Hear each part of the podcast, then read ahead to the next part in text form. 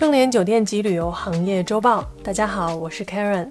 本期啊，我们跟以前的风格稍微有一些变化，我想以一个轻松一点的方式来讲一讲一个知名品牌背后的故事。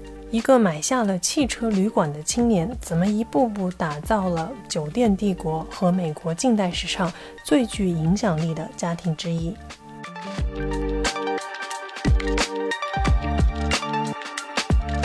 一八八零年的时候，一位乌克兰的难民逃到了美国。来到美国之后呢，他通过阅读报纸自学了英文，然后呢，成为了一名律师。一九零二年，开设了自己的律师事务所 Prisker and Prisker。整个家族啊，在芝加哥扎下根来。老先生生了三个儿子：Harry、Abram 和 Jack。这个二儿子 Abram 毕业于哈佛大学的法学院，然后呢，在他老爸的事务所里面工作。之后成为了一个税务律师。没错，这个家族啊，就是普利兹克家族，凯悦酒店集团背后的超级富豪们。Abram 呢，是我们实际凯悦酒店集团的创始人的爸爸。Abram 呢，也生了三个儿子，J、Robert 跟 Donald。J 啊，这位大哥从小就是一个天才，十四岁就读完了高中，开始在芝加哥大学学习。之后呢，又去了西北大学，读完了本科和法学院的双学位。虽然家里是开律所的，但是年轻的 J 呢，却选择了一条不同的创业路线。普利兹克家族的发家本金呢，说起来其实并不是特别的光彩。当时 J 的爸爸，也就是我们之前说到的 Abram，他呢是一个税务律师。那时候刚好是遇到美国的经济大萧条，一九三零年到一九八零年的时候，传说。普利兹克家族啊，当时是芝加哥最大黑道组织首脑 Al Capone 的律师，帮忙黑道呢处理税务的问题，这也让他得到了许多来自于 Al Capone 的信息。当时大萧条的时候，其实很多人由于还不上钱而面临失去房子。而 J 的爸爸呢，在这个时候在芝加哥许多地方开始购置了不良资产，有黑道背景嘛，可想而知，在过程当中也是各种利用流氓、威逼利诱跟暴力拆迁有一笔。在这个时候呢，也拿到了很多优质而且非常便宜的资产。俗话说，原始的财富积累呢，总是血腥的。这一番操作呢，也让整个家族慢慢由一穷二白的难民。走上了成为美国最富有家庭之一的道路。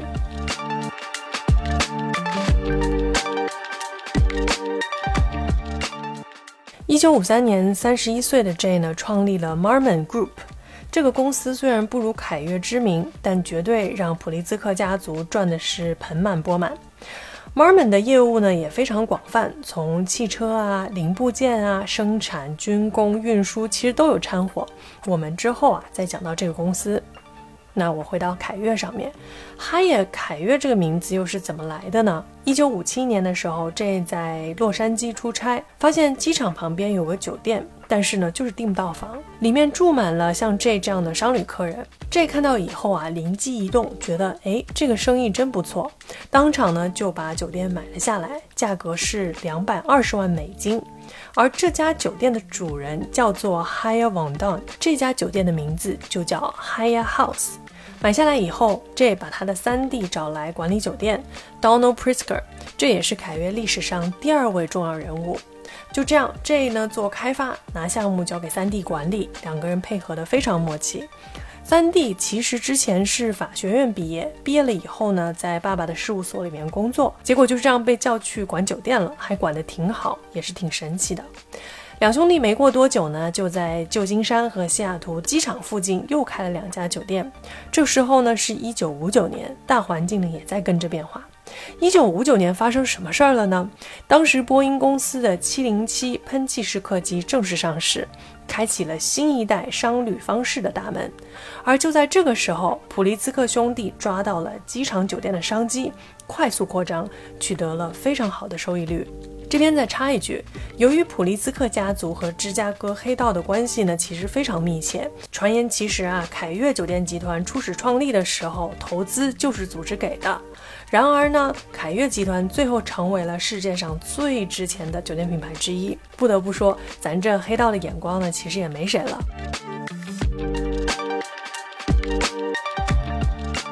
凯悦在第一个十年当中得到了迅速发展，在一九六七年的时候呢就上市了，离当初买下第一间酒店也就是十年的时间。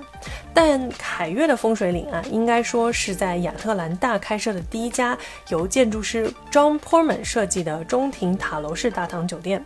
熟悉上海的朋友呢，应该听过波特曼这个名字，确实是房地产设计业的一代领军人物。整体设计理念呢，也是革命性的。在那个年代，没有人会将建筑内部的中庭面具完全浪费掉，疯了才会这样做。但就是因为这个大胆的设计，给酒店和客房走廊带来了通透感，也引发了建筑和酒店行业的设计革命。到了一九六九年的时候呢，凯悦酒店已经发展到了十三家的连锁。那一年，普利兹克成立了凯悦国际，将连锁店呢扩展到了海外。那么首家其实就是在中国香港。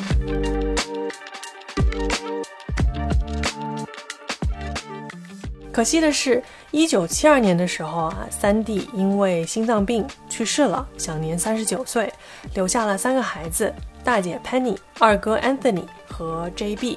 大姐的来头呢，其实也非常的大。据说呢，是成就了奥巴马的女人。当时奥巴马在芝加哥当参议员的时候呢，认识到了大姐，然后就一直帮助奥巴马平步青云。她凭借一己之力，为奥巴马当时在竞选总统的时候呢，募集了捐款七点五亿美金。奥巴马当选之后呢，马上把她命为了商务部长。而这个 Penny 呢，就是我们三弟的大女儿，当时被 J 叫来管理酒店的那位。其实三弟呢，确实去世的比较早，而且呢，整个家庭呢也有很多的不幸。他太太最后呢也是意外身亡，而且死法让人听起来也挺惊悚的。听说是有一天三嫂的车抛锚了，然后就找了一个拖车的，快到家门口了。拖车司机啊，就跟三嫂说：“哎，快到家了哈，你可以准备下车了。”结果这位夫人二话没说，就直接跳车了，头磕在了门上，然后呢，整个身体被卷到了后车轮里面，就这样被压死了。其实后来大姐 Penny 呢，在回忆母亲的时候也说到，母亲大多时候呢是醉酒的状态，尤其是在父亲去世后，每天过着浑浑噩噩的生活。所以呢，这次母亲的去世也很难说是意外，还是自己了断了。三弟不在了以后呢，这不仅少了一个亲人，也失去了最信任的合作伙伴。后来这呢又任命了家里的亲戚作为总裁，但没过几年呢，发现这位总裁将公司的资金用于个人开支上，结果被扫地出门了。没人帮他怎么办呢？那还是自己上。这开始担任总裁 CEO，然后呢将总部搬回了芝加哥。在一九七九年的时候呢，上市十二年之后，重新一点点的买回了公司的控制权，让凯悦集团回归到了私有化。至于为什么这会重新考虑将公司私有化，目前其实没有太多的信息。但不难看出啊，老爷子是那种比较传统的犹太商人，喜欢将财富跟控制权抓在自己家族的手中。包括他在选择这些重要岗位的时候也是一样，通常呢都是亲属关系，就比较 typical 的家族企业的操作模式。凯悦呢开始真正涉及高端酒店管理呢，要说到一九八零年的时候，J 的大儿子 Thomas 成了总裁。那老爹那个时代呢，他们经历的都是住快捷酒店啊。汽车旅馆啊，所以凯悦第一代产品肯定也是大众化的商务快捷酒店。而儿子呢是含着金汤匙长大的，从小出门就是高端酒店，当然会想要往高端的产品去发展。这个也让我想起了一个酒店行业的笑话，就是快捷酒店的老板出门都是五星级酒店，而五星级酒店的老板。出门都住快捷酒店，其实就在取消高端酒店的收益很低，运营成本过高。而真正现金流好的呢，是商务快捷酒店。我们看看一些知名品牌的发展，也不难看出，很多都是从快捷酒店开始的。比如说，当时万豪连酒店都没做，他是做快餐厅的。洲际的成功呢，在于当时他收购的 Holiday Inn 假日酒店。去过美国的朋友应该都了解，什么 inn 啊、motel 啊，其实就是公路旁边那种比较破，应该说比较朴实的这种旅馆。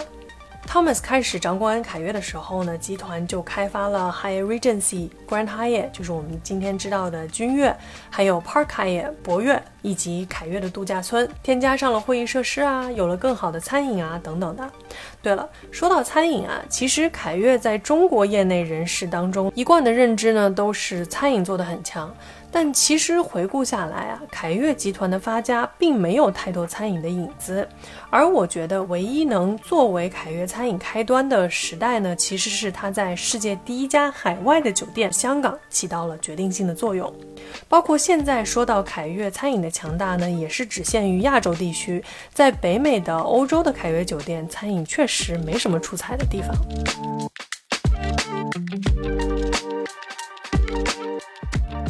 然后呢，我们回来再说。小汤姆接手之后，一九八二年确实也算是祸不单行。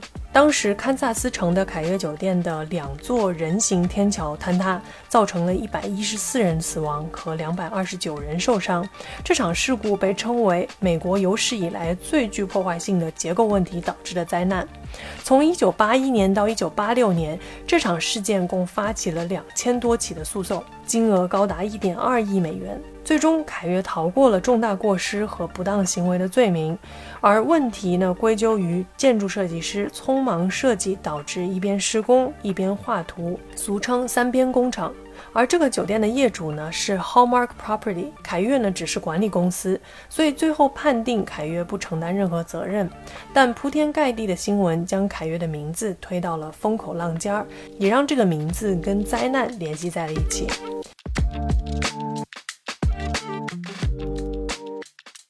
在两千年初左右啊，凯悦在市场上开始收购一些品牌，这也是非常常见的商业做法，因为这是最快的方式来扩大自己的市场份额。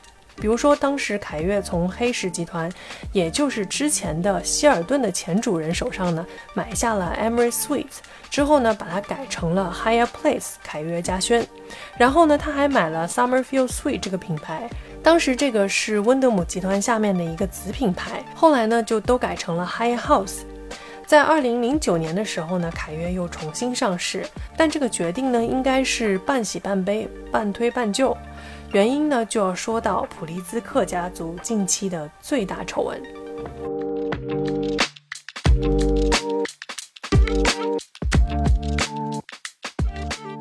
两千零二年的时候啊，当时还是大学生的普利兹克的小女儿把老爸告上了法院，而这一位呢，就是对普利兹克家族有着巨大贡献的二哥 Robert Pritzker。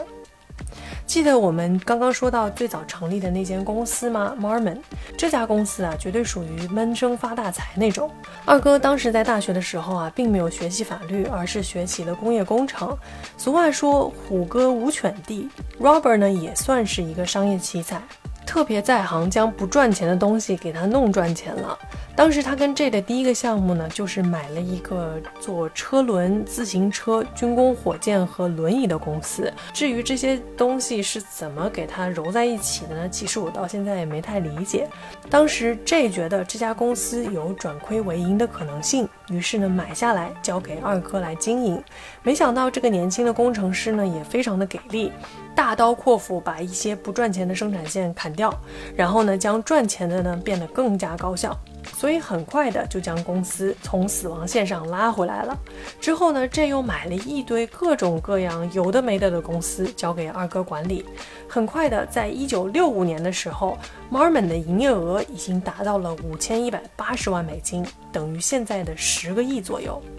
在二零一三年的时候，这个公司被巴菲特全资收购了。据说当时收购价格是在七十四亿美金左右。所以目前呢，跟普利兹克家族已经没有太大的关系了。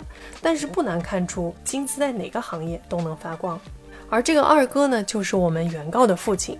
这姑娘叫做 Lizel Prisker，她和哥哥一起对她的父亲和十一个堂兄弟姐妹们提起了六十亿美元的诉讼，指控他们抢夺了她和她哥哥 Matthew 的信托基金。当时在一九九零年代的时候 l i s o 的父亲，也就是现在的二哥，跟前妻离婚了。结果二哥呢就掏空了他们的信托基金，然后呢，还有就是他们的表兄弟姐妹和叔叔们呢，密谋在这老先生走后的这十年间，通过各种手段将整个家族的产业吞噬。在这个过程中呢，压根儿也没有想给人家 l i s o 跟 Matthew 留下任何的财产。当然，这个小心思呢，不巧被发现了。l i s o 的这个父母离婚了以后呢，其实也是一堆破事儿。妈妈说，俩孩子根本就不想跟他们生父有任何的关系，而二哥说，因为这个恶毒的女人，才让孩子们与他反目成仇。更好笑的是呢，当时还出了一个这样的事儿：Lysol 小时候呢，曾经被选中出演一部电影，结果制作公司居然在开拍之前收到了法院的禁止令，原因呢是当时 Lysol 用的姓是继父的。二哥一听，脑袋就炸了：我女儿怎么能跟别人姓呢？不行，想要出演必须用我的名字。结果呢，这事儿就闹上了法庭。制作公司呢也是挺躺枪的，神不知鬼不觉的被卷入了这场家庭闹剧中。而也是由于这次的家庭战争啊莱索和哥哥分别获得的二点八亿美金的财产以及名下信多的控制权。就这样，价值一百五十亿的商业帝国，六十多家公司以及两千五百个信托产业，其中有很多很多的慈善机构，都被打成了碎片。这场战争最终导致了家族财产的瓜分或出售，一共十一份。普利兹克家族啊，可以说是正式瓦解了。而这一次的瓦解，也让十位普利兹克家族成员加入到了福布斯四百强的富豪榜单里面。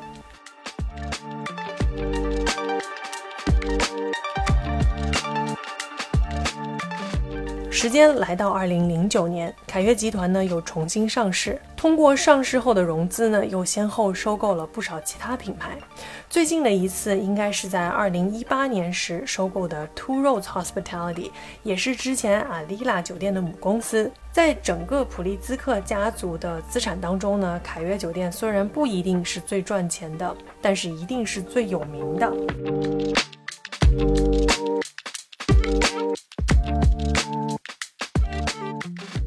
个强大的家族的诞生呢，通常始于一个强大的领导者、梦想家。他的存在让家族兴旺，而他的灭亡也预示着家族的瓦解。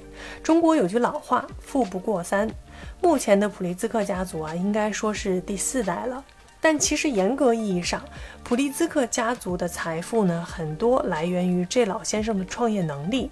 现在整个家族呢，是由老先生的下一代在管理着，但家族其实已经支离破碎了，跟鼎盛时期相比，确实少了几分光辉。人性不可能在庞大的利益下无动于衷。现在的情况，我想不是这老先生在九泉之下希望看到的。但值得安慰的是，起码凯悦还在。品牌还在，也在茁壮的成长着，或许能给他少许安慰吧。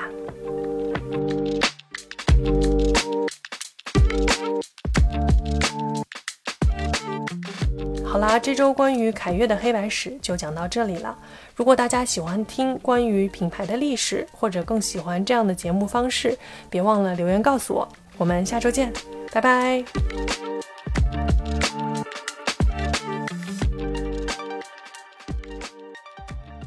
感谢收听本期内容。如果喜欢节目，请别忘了为主播分享一下。我是 Karen，我们下周见。